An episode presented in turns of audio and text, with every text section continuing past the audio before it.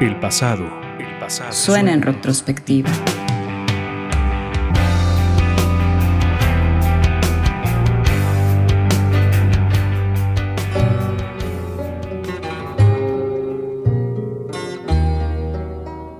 Una de las voces más importantes para la cultura de Chile y de toda Latinoamérica. Un apasionado por el arte, el compromiso social, el rescate del folclore de su país a través de la música.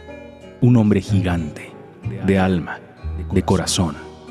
Víctor Jara. Víctor Jara. Levántate y mira la montaña. Nacido en una familia humilde, en la cual desde pequeño conoció el trabajo duro y la precariedad, sin embargo, siempre buscó salir adelante. Desde muy joven la vida le quitó a su madre. A partir de ese momento, su vida cambió.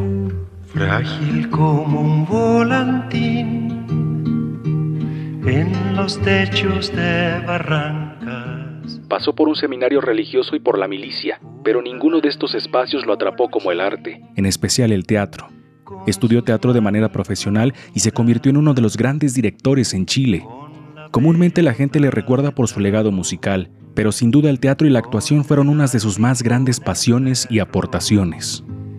El caballo lo miraba.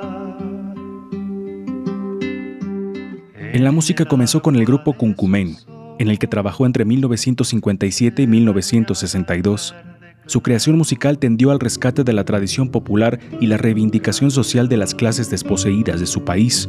También se convirtió en director artístico del grupo Quilapayún, agrupación de música folclórica chilena de gran importancia artístico-histórica, además de su carrera como solista. Yo no canto por cantar, ni por tener buena. En la década de los 70 su trabajo como cantautor se hizo cada vez más grande, dejando como legado una discografía amplia donde podemos notar su lírica dirigida hacia visibilizar las voces relegadas, las de los trabajadores, campesinos, mineros. Esta ideología comprometida con las causas populares representaba y aún hoy representa una amenaza para las clases dominantes. Aprieto firme mi mano y hundo el arao en la tierra. Hace años que llevo en ella.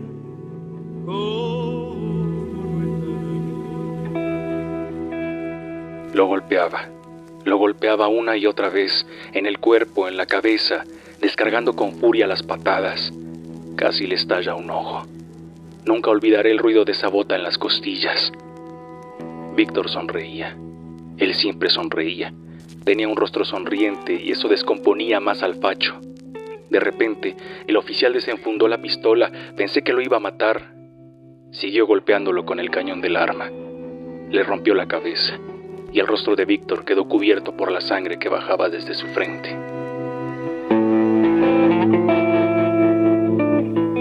Lo escuchado fue un testimonio de Boris Navia, quien ante sus ojos vio cómo la dictadura le quitaba poco a poco la vida a Víctor Jara, una de las voces más importantes de la cultura chilena y latinoamericana, comprometidas, que cantó a la vida, al amor y al pueblo.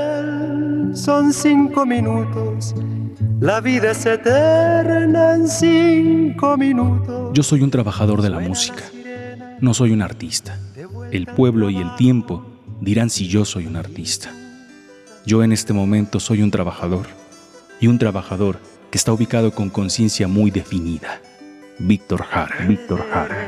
Hecho de vivir, retrospectiva en ruido de fondo.